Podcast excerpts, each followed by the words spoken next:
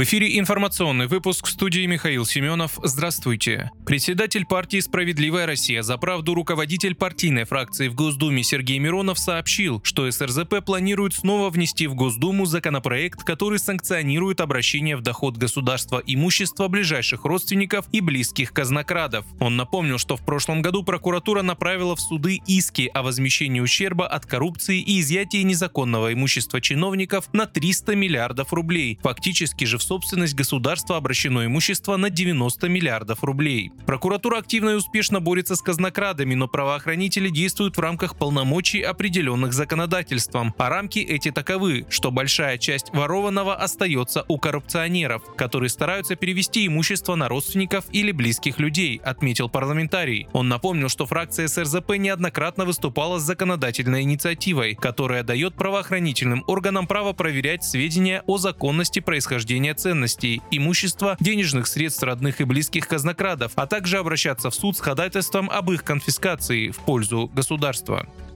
Духовное управление мусульман России призвало верующих страны не поддаваться на провокационные призывы и напомнило о недопустимости преследования людей по национальному или религиозному признаку. Соответствующее обращение опубликовано в официальном телеграм-канале централизованной религиозной организации. Духовное управление мусульман в своем обращении призвали органы госвласти на федеральном и региональном уровнях реагировать на инциденты незамедлительно, грамотно и сдержанно. Напомню, массовые беспорядки произошли 29 октября в аэропорту Махачкалы из-за прибытия регулярного рейса из Тель-Авива на фоне обострения ситуации на Ближнем Востоке. По последним данным, пострадали более 20 человек, включая полицейских. Задержаны 60 участников беспорядков. Дагестанские власти и религиозные деятели осудили произошедшее, связав его с провокацией.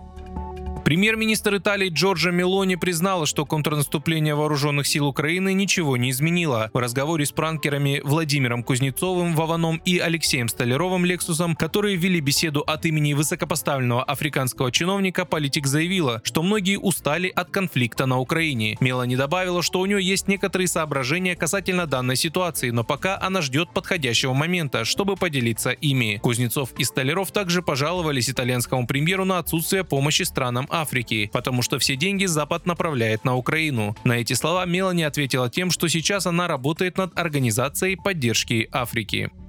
Федеральная служба охраны с 1 по 3 ноября проведет ежегодное учение, сообщили в отделе по связям с прессой и общественностью ведомства. Основные этапы учений пройдут у зданий администрации президента, правительства и парламента. Во время учений возможно использование бронетехники, однако введение каких-либо ограничений для граждан при этом не планируется.